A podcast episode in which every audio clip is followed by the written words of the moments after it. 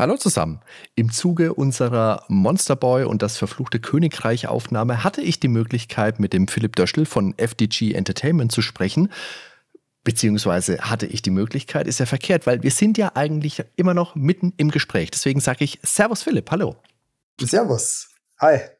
Wir haben ja tatsächlich im oh Gott, vor ein oder zwei Jahren schon mal miteinander gesprochen, als wir nämlich bei den Nerdwelten unsere Episode zu Die dunkle Dimension gemacht haben, weil du warst ja in dem Handyspiel involviert. Magst du da noch mal ganz kurz umreißen, was da Sache war? Ja, klar, gerne. Ähm, also wir haben ja schon immer quasi Handyspiele gemacht ähm, und haben Mitte der 2000er ähm, uns dann gedacht, dass wir eigentlich auch von der Technik her äh, sehr naheliegend. So uralte Spiele und damals waren uralte Spiele halt äh, nicht PlayStation 1 oder 2, sondern damals war Retro bzw. uralt äh, C64 und haben uns dann an die dunkle Dimension erinnert, ähm, was wir alle sehr geliebt haben und gezockt haben damals und haben uns dann gefragt, ob es nicht möglich wäre, das auf die damals aktuellen Handys zu bringen. Und dann haben wir die Lizenzinhaber ausfindig gemacht und so weiter und so fort und haben dann tatsächlich die dunkle Dimension neu aufgelegt. Also das war dann auch wirklich eine Neulage, eine Neuauflage von dem alten C64er-Spiel. Und ähm, wir haben auch wirklich alle Materialien äh, bekommen, haben die ganzen Karten bekommen, alles, was es, was es gab. Das war super, konnten da total aus dem, aus dem Vollen schöpfen und haben dann ein neues, die dunkle Dimension gemacht. Das war aber auch so groß, das Spiel, ähm, dass wir es tatsächlich auf drei Teile aufteilen wollten. Leider hat das Spiel dann auch so lange gedauert, dass wir nur noch den ersten Teil im Endeffekt gemacht haben und es danach eingestampft haben, weil dann war auch das Ende der Java-Handys erreicht, als wir im ersten Teil fertig waren. Und bis dahin hat sich dann auch der ganze Markt schon mehr oder weniger umorientiert. Aber es äh, hat damals gut funktioniert. Wir wurden auch von Deutschen Entwicklerpreis nominiert als bestes Handyspiel. Aber dann ging es halt leider anders weiter. Und es wurde leider nicht zu Ende entwickelt im Endeffekt. Also nur der erste Teil vom Spiel ist dann erschienen und die weiteren dann nicht mehr. Aber ich habe jetzt, glaube ich, gelesen, ihr entwickelt doch jetzt auch wieder im Haus Spiele. Bin ich da richtig oder ist das verkehrt? Das ist richtig, ja. Also Philipp, dann bitte Teil 2 und Teil 3. Es ist an der Zeit, würde ich sagen. Teil, da müssen wir Teil 1 nochmal machen. Fantastisch. Das ist eine großartige Idee. Okay, da sprechen wir später vielleicht nochmal drüber. Jetzt würde ich sagen, schwenken wir aber vielleicht mal über zu unserem eigentlichen Thema, nämlich Monster Boy und das verfluchte Königreich aus dem Jahr 2018. Gibt es ja inzwischen für PlayStation 4, PlayStation 5, für die verschiedenen Xboxen, die es so gibt auf der Welt, für die Nintendo Switch und natürlich für den PC. Und das setzt so ein bisschen Fühlt sich so ein bisschen nach Wonderboy an, da können wir vielleicht gleich ein bisschen darüber sprechen. Allerdings geht das Spiel, naja, eigentlich in eine andere Richtung. Das ist ja ursprünglich ein Spiel gewesen, das auf Kickstarter starten sollte und hieß Flying Hamster 2, Night of the Golden Seed. Mhm. Fortsetzung eines 2010er Spiels, das Flying Hamster hieß, vom Pariser Studio Game Atelier. Und diese Kickstarter-Kampagne für Teil 2 wurde dann abgesagt, weil die eine Partnerschaft mit euch eingegangen haben. Wie ist es denn zu dieser Kooperation gekommen, Philipp? Ja, wir kannten Game Atelier schon eine Zeit lang und äh, waren da auch immer wieder mal im Austausch mit denen und wollten eigentlich immer mal was zusammen machen. Und dann ist es irgendwie zu diesem Kickstarter gekommen und dann dachten wir uns, hey, das wäre doch eigentlich was. Also es war dann auch nach Oceanhorn, was ja auch sehr erfolgreich war äh, und auch auf iOS angefangen hat. Äh, Flying Hamster war ursprünglich auch ein, hätte ein Mobile Game werden sollen, wenn mich nicht alles täuscht, ursprünglich. Und ja, dann ist aus diesem Mobile Game Flying Hamster 2 dann auf einmal ein Wonderboy geworden. Zu derselben Zeit, äh, zu der wir an Bord gekommen sind, ist auch äh, Ryuichi Shizawa mit an Bord gekommen, der, der Seriengründer, oder der Serienpapa von äh, Wonderboy. Und das Spiel war ja ursprünglich eine, eine Wonderboy-Hommage. Und ja, dann ist das irgendwie alles immer mehr in Richtung dem gegangen, was es dann heute ist. Jetzt hast du gerade schon gesagt, dass Nishizawa am Spiel wirklich auch seine Finger mit drin hatte. Wie war denn sein Einfluss wirklich, beziehungsweise später dann seine Meinung? Ja, also er war natürlich äh, eingebunden und ähm, wusste, was wir machen und wurde da auf dem Laufen gehalten. Aber wir haben da ziemlich kreative Freiheit genossen. Und uns wurde da auch ein Stück weit Vertrauen entgegengebracht. Und äh, das Ergebnis, das hat ihm dann auf jeden Fall gefallen. Ist er wirklich auch mal bei euch vor Ort gewesen oder hat man sich eher so über E-Mails oder über irgendwelche Videoplattformen verständigt? Nee, es war tatsächlich zwar nicht Pandemie, aber dadurch, dass Deutschland und Japan so weit auseinander ist, war das dann doch alles digital. Das mhm. erste Mal, dass sich irgendjemand so aus dem Team mit ihm getroffen hat, war dann, glaube ich, als ich auf äh, 20 17, glaube ich, auf der Tokyo Game Show war. 2017 war das, glaube ich, genau, auf der Tokyo Game Show. Und ähm, das waren dann quasi schon so die, die, die Release-Vorbereitungen. Und äh, da habe ich ihn dann in Tokio getroffen, was dann ein absoluter Höhepunkt war. Das war dann schon hm. ein besonderer Augenblick. Wie ist es denn dazu gekommen, dass aus einem Flying Hamster dann der Monster Boy wurde? Wenn du halt eine Hommage machst an Spiel.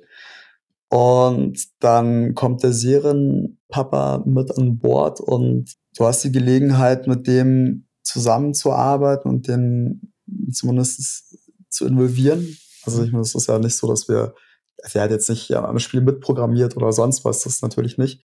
Aber er stand mit Rat und Tat zur Seite und da hat sich das dann so ergeben, dass wir dann immer mehr in Richtung Monster Boy gegangen sind beziehungsweise Wonderboy und wir das dann lizenzieren konnten mit den Rechten, gerade mit so alten Spielen. Das ist sehr kompliziert, weil es, mittlerweile ist es auch bei der dunklen Dimension so, weil die Entwickler, die Studios, wie auch immer, die Rechte wurden aufgekauft, verkauft. Dann sind unterschiedliche Parteien involviert und gerade die rechte Lage von so alten Spielen ist oft sehr komplex und macht es ziemlich kompliziert. Deswegen hatten wir zum Beispiel wir hatten Zugang zu den Assets. Ähm, das ist ja teilweise auch neu arrangierte Musik von damals mit im Spiel. Von auch äh, den Komponisten von damals. Die sind teilweise auch involviert. Aber beim Namen zum Beispiel, da konnten wir dann nicht die Rechte sichern, weil das wieder eine andere Partei war als die Assets. Und so war das ein bisschen die ganzen Rechte in alle Himmelsrichtungen verstreut. Und das ist natürlich ein Punkt, den hätte ich jetzt auch auf meiner Liste gehabt, weil das äh, freilich auch was ist, was auffällt. Trotz dass dieses Spiel ja im Titel Monster Boy heißt, hast du ja aber trotzdem die ganze Zeit das Gefühl, dass es ein Wonderboy, ein kanonisches Wonderboy-Spiel ist. Beispielsweise, wenn du in dieser Kapelle unterwegs bist im Dorf, wo die ganzen unterschiedlichen Wonderboys und Wondergirls in dieser Kapelle dargestellt sind. Hm. Wie ist denn das, wenn du jetzt wirklich ein Spiel hast, von dem man schon vom, Spielgefühl her klar erkennen kann, okay, das ist schon ein Wonderboy, aber du kannst es nicht Wonderboy nennen. Wie geht man denn damit um? Du hast es gerade gesagt, für die Assets habt ihr die Lizenzen gehabt, für den Titel nicht. Aber wie fügt man das denn letztendlich zusammen, dass man auch trotzdem einen passenden Titel findet? Beziehungsweise mit dem Titel habt ihr ja auch am Anfang noch mal ein bisschen gucken müssen. Ihr hattet ja auch mal Monster Boy and the Wizard of Booze im Gespräch. Wie ist es denn dann zu Monster Boy geworden? ja, also Monster Boy war es da ja auch schon. Der Untertitel Wizard of Booze ist anders angekommen, als wir uns das gedacht haben, sagen wir so. Das war so als Schmunzler gedacht, als Augenzwinkern und weil das Spiel, das hat ja auch so, ein, so, eine, so eine Lockerheit und so, ein, so einen gewissen Witz. Ja, und ähm, ja, das ist dann letzten Endes nicht ganz so gut angekommen und hätte dann auch diverse Probleme mit sich, mit sich gebracht. Ja, also wenn du jetzt in den USA ein Spiel rausbringst, was Wizard of Booze, also wer es nicht weiß, Booze ist ja Bier bzw. alkoholische Getränke. Äh, das macht es nicht leichter. Da ist dann, da freut sich die ESRB auf jeden Fall. Und dann sind, dann sind wir nochmal in uns gegangen und haben einen anderen Untertitel, der letzten Endes auch ein bisschen besser zum Spiel passt.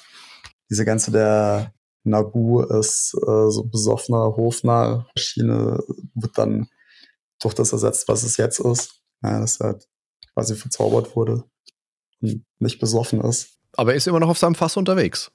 ja, ja, aber es ist ja kein Alkohol. Ist der Traubensaft. Okay, gut. Du hast jetzt schon gesagt, es war jetzt nicht nur Wonderboy-Erfinder Nishizawa an Bord, sondern ihr habt auch wirklich, keine Ahnung, die, die Creme de la Creme der japanischen Audiokünstler mit dabei. Äh, Yozo Koshiro bei, beispielsweise oder Motoi Sakuraba ist mit dabei. Wie seid ihr denn an die alle gekommen? Wir haben ja damals bei Oceanhorn schon mit Nobuo Uematsu zusammengearbeitet und mhm. jedenfalls haben wir mit äh, zwei äh, japanischen Künstlern da schon gearbeitet, was ein, eine Wahnsinnserrungenschaft war. Also es war so ein Lifetime-Achievement mhm. irgendwie. Ja, vor allem Thomas mega ins Zeug gelegt, dass wir die an Bord kriegen und das war vor allem für den Thomas, der, noch mal, der das Projekt auch geleitet hat, äh, so ein vor allem für ihn ein sehr, sehr großer Wunsch, da nochmal eins draufzulegen. Ne? Und ähm, mit den Originalkomponisten zusammenzuarbeiten. Thomas und ich sind auch harte Fans von Yuzo Koshiro. Gerade weil wir hm. mit Ease und äh, anderen Spielen, wo er die Musik gemacht bzw. neu arrangiert hat, äh, groß geworden sind ja, irgendwie hat man, hat man sich dann da reingesteigert und dann, ah, der wäre cool und das wäre geil und ah, wieso machen wir nicht das und das und so wie es halt dann oft ist am Anfang von einem Projekt, wenn man sehr enthusiastisch ist, dann steckt man sich äh, sehr hohe Ziele, manchmal zu hohe Ziele, manchmal wird dann aus irgendwelchen Spinnereien dann doch was Konkretes. Und äh, tatsächlich hat es dann bei Monster Boy zu diesem Arsenal an großen Namen der japanischen Videospielzunft geführt. Und dann auch zum Beispiel Banjo Guy Olli, der ein äh, super cooler YouTuber ist und Musiker.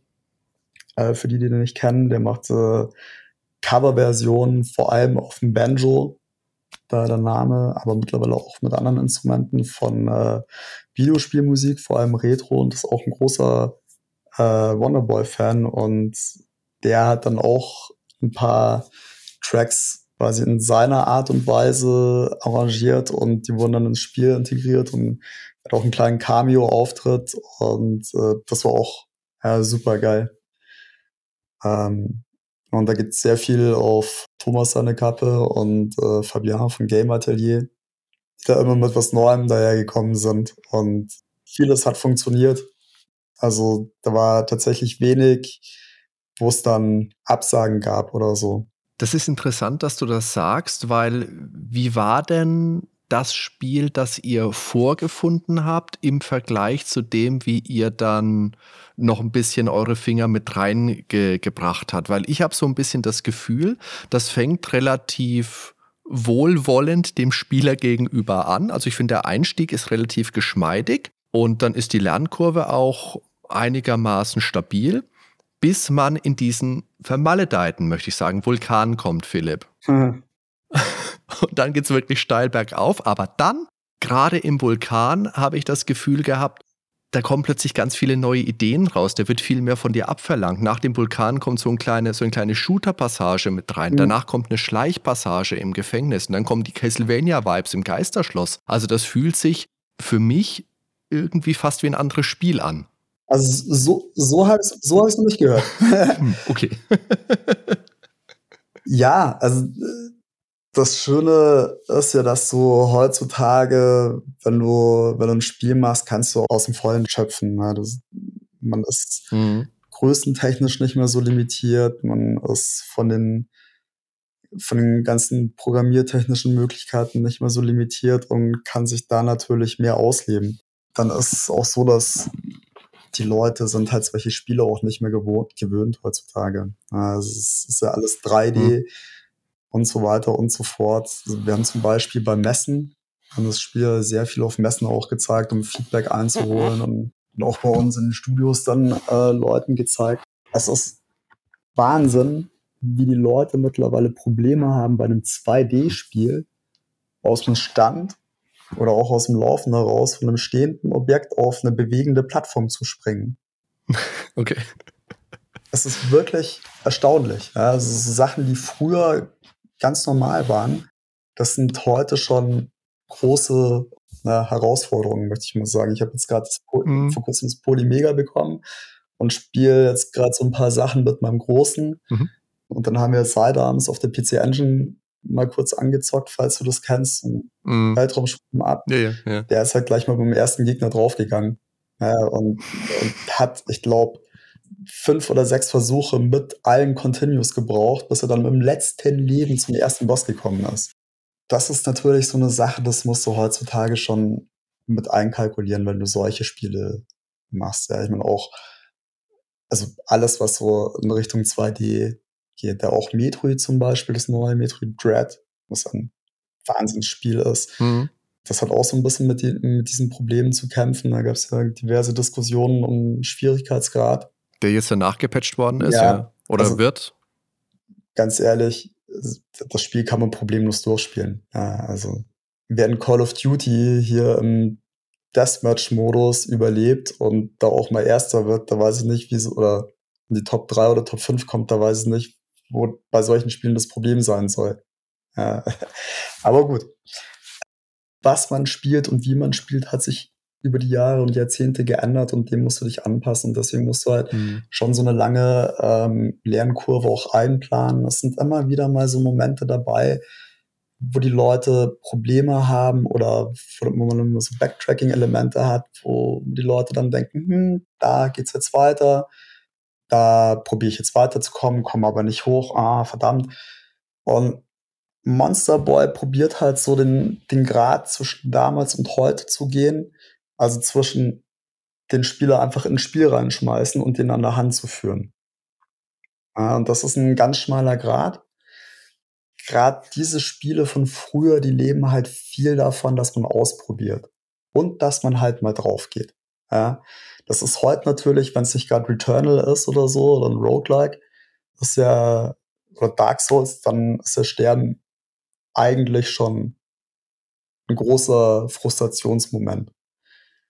Naja, deswegen verlierst du Monster Boy eigentlich auch nicht wirklich viel, wenn du, wenn du stirbst. Also eigentlich. Nein, ihr habt da sehr schöne Rücksetzpunkte gesetzt. Du kannst ja an eigentlich allen markanten Stellen speichern und selbst wenn du kaputt gehst, du hast ja keinen Verlust, du verlierst kein, keine ja. Ausrüstungsgegenstände, du verlierst kein, kein Gold, du wirst nicht bestraft. Ich habe ja relativ zeitgleich, ich habe es glaube ich gerade schon gesagt, Monster Ball 5, ähm, mhm. Monster Ball, ähm, Wonder Ball 5, Monster Ball 3 gespielt. Mhm. Das ist schon eine andere Geschichte, ja. wenn du da beim Endgegner scheiterst und noch mal eine halbe Stunde hinspielen Na, musst. Na. Und das sind natürlich Sachen, die haben wir schon, äh, da haben wir natürlich extrem drauf aufgepasst und so. Und das, wir wollen ja auch, dass die Leute das Spiel durchspielen.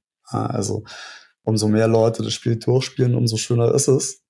Und dann freuen sich alle. Mhm. Und die, man muss halt da irgendwo so diesen schmalen Grad zwischen den, den User anspornen und frustrieren gehen und ja, Vulkan, der Vulkan. der Vulkan. Das, das ein oder andere wird man vielleicht ein bisschen entschärfen heute, ein, bisschen anders designen, aber es geht ja auch. Also man, man kann es ja auch schaffen. Und ich möchte mal behaupten, dass Dark Souls zum Beispiel deutlich schwer, schwerer ist. Also bei Dark Souls muss ich ganz ehrlich sagen, ich oute mich. Äh, ich habe es lange nicht gespielt. Dann habe ich mir gedacht, ich muss jetzt mal Dark Souls zocken. Dann habe ich es mir auf der Switch geholt. Und ich habe eine Stunde lang vom ersten Boss sowas von kassiert. Und ich habe nicht, also oder der mhm. erste Gegner, und ich habe den ersten Gegner einfach nicht geschafft. Ja? Also ich habe in Dark Souls selber nicht mehr erlebt als diesen ersten Gegner. Vielleicht war es auch der erste Boss, ich weiß es nicht. Jedenfalls war es ein Riesenviech und das hat mich immer platt gemacht. Das war der erste Boss. Ja. Äh, dann äh, Sekiro genauso. Äh, da, das habe ich mit einem Kumpel gespielt. Okay. Wenn ich dran war, habe ich es ungefähr zwei Gegner weit geschafft. Und er ist dann durchgerannt. und ich dachte mir jedes Mal, das kann doch nicht so schwer sein. Wieso stelle ich mich so an? Dann hatte ich das Gamepad in der Hand und ja, habe kein Land gesehen. Also es kommt doch immer so ein bisschen auf die Leute drauf an. Ich meine, auch wenn, wenn ich bei Siko könnte ich mich jetzt auch durchbeißen. wenn ich jetzt Bock drauf hätte. Und, aber es, ja, irgendwo braucht man auch manchmal eine Herausforderung.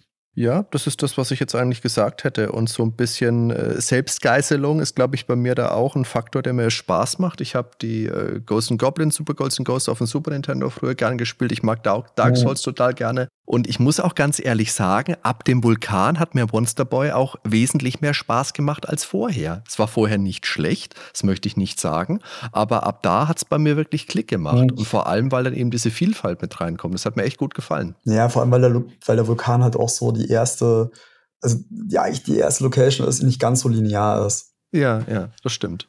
Klar, es, es zieht sich generell ein roter Faden durch das Spiel, das schon, aber beim Vulkan, da ist halt da überlegt man auch, okay, verdammt, das sind vier Wege, wo muss ich jetzt lang gehen? Welcher ist der richtige? Ja, also gerade verdammt habe ich wirklich oft gedacht, ja.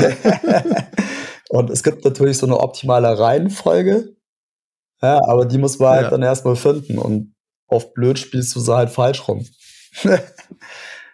und ähm, es gehört aber auch so ein bisschen zu dem Genre dazu. Ja. Dieses Metroidvania, das lebt ja auch davon, dass, ich meine, bei bei Metroid Dread jetzt auch, ja, da sind Stellen, da musst du dich äh, durch äh, die Umgebung durchschießen, ohne dass du einen, einen Hinweis drauf kriegst oder, oder einen In-Your-Face-Hinweis, dass du dich hier jetzt an der Stelle durch die Wand schießen musst.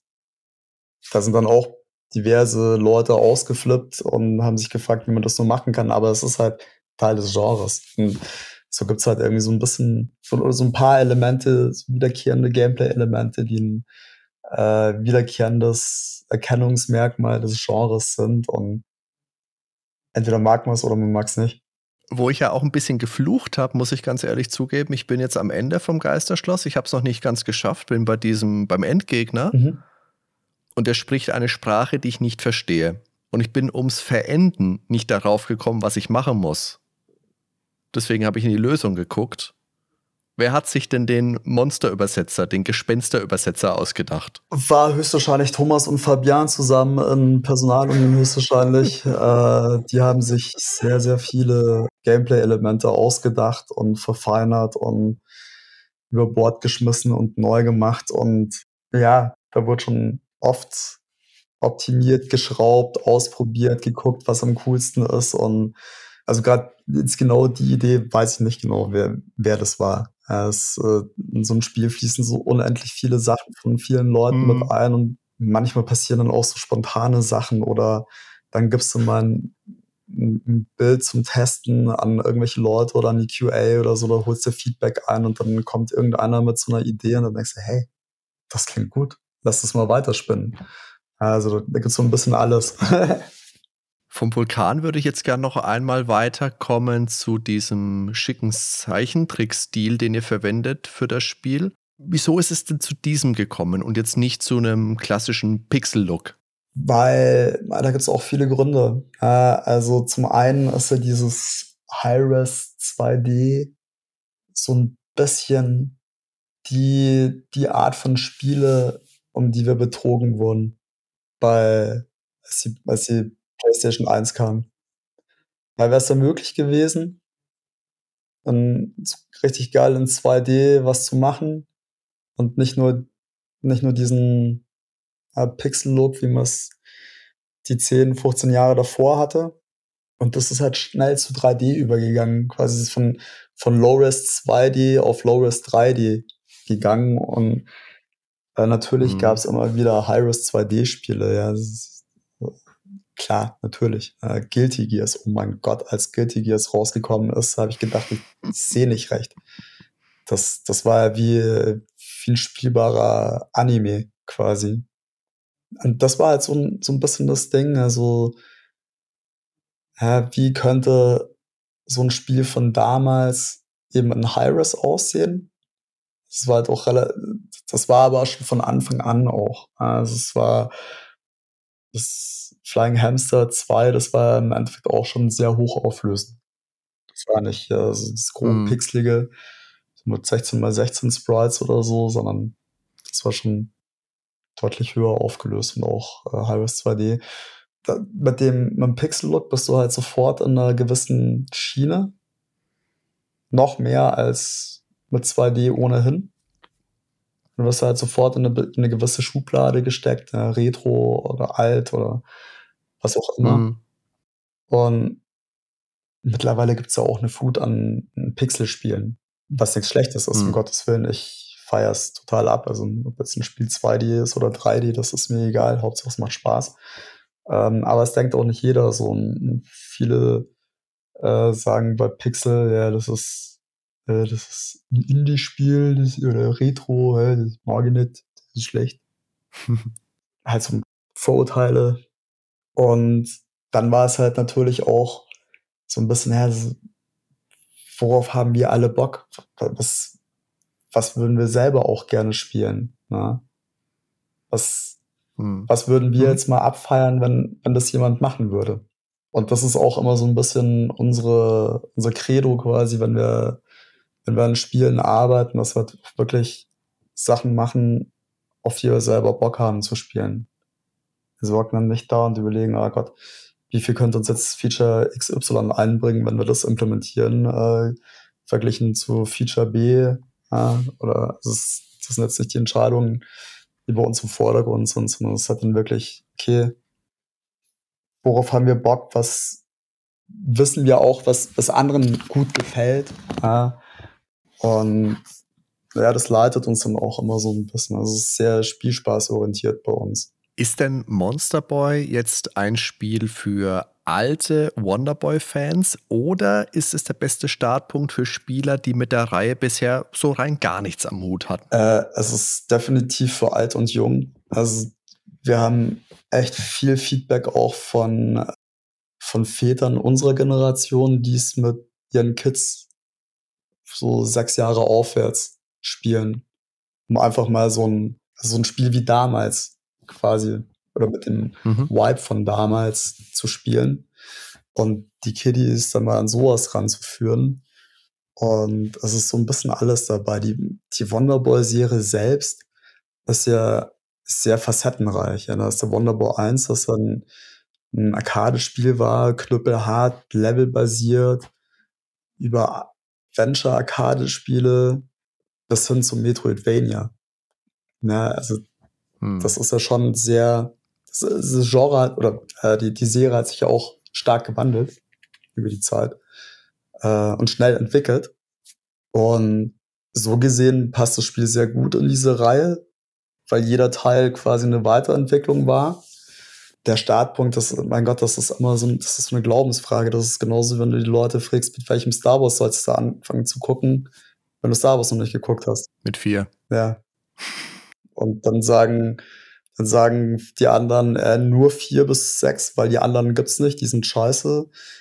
Die nächsten sagen chronologisch 1, 2, 3, 4, 5, 6, 7, 8, 9 und am besten dann dazwischen noch die anderen Serien und so weiter und so fort. Also es äh, gibt tausend Möglichkeiten und ja, kommt drauf an. Also wenn man es so erleben will, wie, wie du und ich das erlebt haben, dann nach Erscheinungsjahr. Die Frage ist, will man es wirklich nochmal so erleben? Oder kann man es heute nochmal mit Genuss so erleben, ja? Hm. Ja, wir nicht, aber unsere Kinder schon. Aber unsere Kinder sind auch so verwöhnt. Ja, also das wollte ich jetzt sagen. Ich glaube, also meine Jungs, wenn ich denen jetzt das alte Wonderboy 5 vorsetzen würde, die würden vielleicht anfangen, würden vielleicht auch Spaß damit haben anfangs, aber das würde ihnen, glaube ich, für ihr Spielgefühl dann schnell zu knackig werden mhm. und zu unverzeihlich werden. Da ist man heute schon anderes gewöhnt, ja. Und vor allem, du hast ja bestimmt früher auch viele Spiele auf Japanisch gespielt, oder? Kein Wort verstanden? Ja, natürlich. Ja. Man hat sich ja durchgewurstelt. Ja, ich, und ich bin mir sicher, dass äh, mein Kleiner da keinen Bock drauf hat. Weil das halt auch nicht muss. Die Sache ist ja die, du bekommst ja eigentlich es gibt ja eigentlich fast nichts mehr, was du nicht irgendwie übersetzt bekommst ja. oder mit, mit Patches dir irgendwie ähm, erlebens, äh, erlebensfähig machen kannst. Das hatten, wir, wir hatten früher nichts, ist ja sonnenklar. Und ähm, heute könntest du ja jedes japanische Mega Drive, äh, Super Nintendo, PC Engine Spiel kriegst du ja auf ROM Hacking ja. ein Patch für. Ja, das ist eine andere Zeit und deswegen, hey, ich kann ja. ganz ehrlich sagen, die Leute das spielen, wie sie es wollen und wie sie einen Zugang dazu haben. Mhm. Also ich meine, ja. manche, manche alte Sachen sind leicht irgendwie auf aktuellen Konsolen oder so zu spielen. Also auch Dragon's Trap zum Beispiel, das Remake von Lizard Cube und dort Emu ist ja grandios, wie du da zwischen der alten und mm. der, der, überarbeiteten Version hin und her schalten kannst. Also das ist ja. Ja, das ist gut, ja. Das mm. ist ja, die haben die Messlatte für Remakes von 2D-Spielen von alten ja so dermaßen hochgelegt. Und das ist, also, so könnten gerne mehr Spiele erscheinen. Ich weiß aber, was das für ein Aufwand ist mhm. und dass das sicher nicht passieren wird. Weil ja. es einfach viel zu aufwendig ist. Aber es ist wahnsinnig geil. Mhm. Also, mit dem könnte man zum Beispiel auch anfangen, wenn man in die Serie einsteigen will.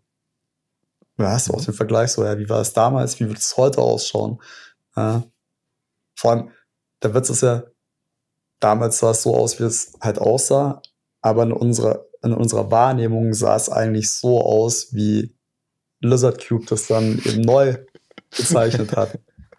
ja. ich, ich erschrecke immer wieder, wenn ich mhm. alte Spiele spiele. Jetzt gerade mit dem Polymega also sind zwei, drei Sachen reingetan und dachte mir so, hoppla, es ist so alt und so einfach. Das war aber ganz anders in meiner Erinnerung. Aber du hast dir ja, du hast ja auf Twitter neulich, Twitter war es, glaube ich, hast du gepostet von deinem äh, Polymega. Du hast dir ja, glaube ich, sämtliche Erweiterungen dazu gekauft, was es so gibt an, an Peripherie. Ja, klar. ja, klar. klar. Okay. Ja, ich, ich finde es auch einfach geiler, wenn du ein Ding hast, über das alles läuft, als die ja. alten Konsolen, wo ich teilweise gar nicht genau weiß, wo die alle verstreut sind. Hm dann brauchst du wieder irgendeinen HDMI-Adapter und musst da 5000 verschiedene kaufen. Dann hast du. Oder du hast eine alte Röhre zu Hause. Ja, um Gottes Willen. Brauchst du keine HDMI-Kabel? Ja, um Gottes Willen. Also, Philipp, ich bitte dich. Ja, du, ich, ich habe ein, äh, ein Astro City-Kabinett und die, die Bildröhre pfeift. Weißt du, wie oft das Ding an ist? okay. Ungefähr nie. Nee, ich, also ja, es, es wäre schon geil. Natürlich, das Bild ist ja viel charmanter, da braucht man gar nicht drehen. Ne? Es ist ja, und das sieht ja auf der Bildröhre auch geiler aus, das 2D-Pixel-Zeug, gar keine Frage. Mhm. Aber da bin ich dann zu bequem. ja, wie du gesagt hast, solange man die Sachen spielen kann und spielen will und Freude damit hat, ist es ja vollkommen egal. Genau. Ich bin jetzt tatsächlich mit meinen Fragen, die ich so zum Spiel hätte, durch. Mhm. Hast du noch irgendwas, was du noch loswerden möchtest? Allen, die das Spiel gespielt haben und uns unterstützt haben, einen ganz großen Dank. Das bedeutet uns sehr viel und es hat sehr viel Fanpost auch erreicht und, so weiter und so fort. Und ja, das macht uns äh, und das ganze Team sehr, sehr glücklich und, und sehr stolz, dass das, was wir da zusammengesponnen haben, zusammen, was auch ein sehr, sehr großes Team war und für uns alle, die involviert waren, das größte Spiel bis dahin, dass das dann so gut ankommt und so gut funktioniert hat, war überwältigend. Und da nochmal ein ganz, ganz großes Dank an alle, die uns da begleitet und, und in welcher Form auch immer unterstützt haben. Und auch an dich, dass du uns jetzt wieder vier Jahre nach dem, dreieinhalb Jahre nach dem Release äh, dann doch wieder die Möglichkeit gibst. Ja, sehr gerne. Also das Lob, das ihr da bekommen habt, das ist absolut auch berechtigt. Ich möchte an dieser Stelle auch nochmal vielen Dank sagen, weil ich mit dem Spiel auch wirklich sehr viel Spaß hatte und auch noch habe. Ich bin noch nicht, noch nicht komplett durch. Ich hoffe, das kann ich jetzt die Tage irgendwann noch durchziehen. Und natürlich auch vielen lieben Dank, dass du dir die Zeit genommen hast und so bereitwillig aus dem Nähkästchen geplaudert hast, Philipp. Vielen Dank. Eine Sache noch zum Abschluss. Es gibt ja in, in der Stadt gibt es ja ein ganz, ganz fieses Rätsel. Das ist meistens so das, was, was, oder oft das, was den Leuten fehlt. Ähm, und da waren wir sehr erstaunt, wie schnell die Leute draufgekommen sind. Weil es schon ein gut schwieriges Rätsel ist. Da bin ich mal gespannt, ob du ohne Hilfe da drauf kommst, beziehungsweise wie lange wie lang du brauchst. Ich weiß jetzt gar nicht, welches Rätsel es geht, oh Gott. Tja. Also entweder war es für dich so leicht, Tja, dass du gar ja. nicht weißt, was da schwer sein soll. Das kann natürlich sein. Hm, der Stadt. Da musst du mir vielleicht nach der Aufnahme nochmal auf die Sprünge helfen. Ich glaube, in der Stadt habe ich da noch irgendwas, was mir fehlt. Kann ich das schon haben in meiner Position jetzt mit aufgerüstetem Drachen? Äh, äh, ich glaube schon, ja. äh, doch. Doch, doch. Okay, dann äh, muss ich da vielleicht nochmal gucken. Liebe Zuhörer, vielen lieben Dank fürs Zuhören. Philipp, dir nochmal vielen Dank für deine Zeit und vielleicht finden wir ja auch nochmal die Gelegenheit. Es hat mich jetzt äh, heute schon sehr gefreut, dass wir jetzt mal nicht oldschool am Telefon, sondern hier wirklich Hightech am Computer miteinander kommuniziert haben, uns aufnehmen konnten. Vielleicht sprechen wir auch noch ein bisschen so über eure anderen Projekte, weil ihr habt dann schon einige interessante Eisen immer im Feuer gehabt und auch bestimmt immer noch in der Schule. Gerne. Alles klar. Dann vielen Dank. Bis zum nächsten Mal. Ciao, ciao. Vielen Dank dir auch. Ciao.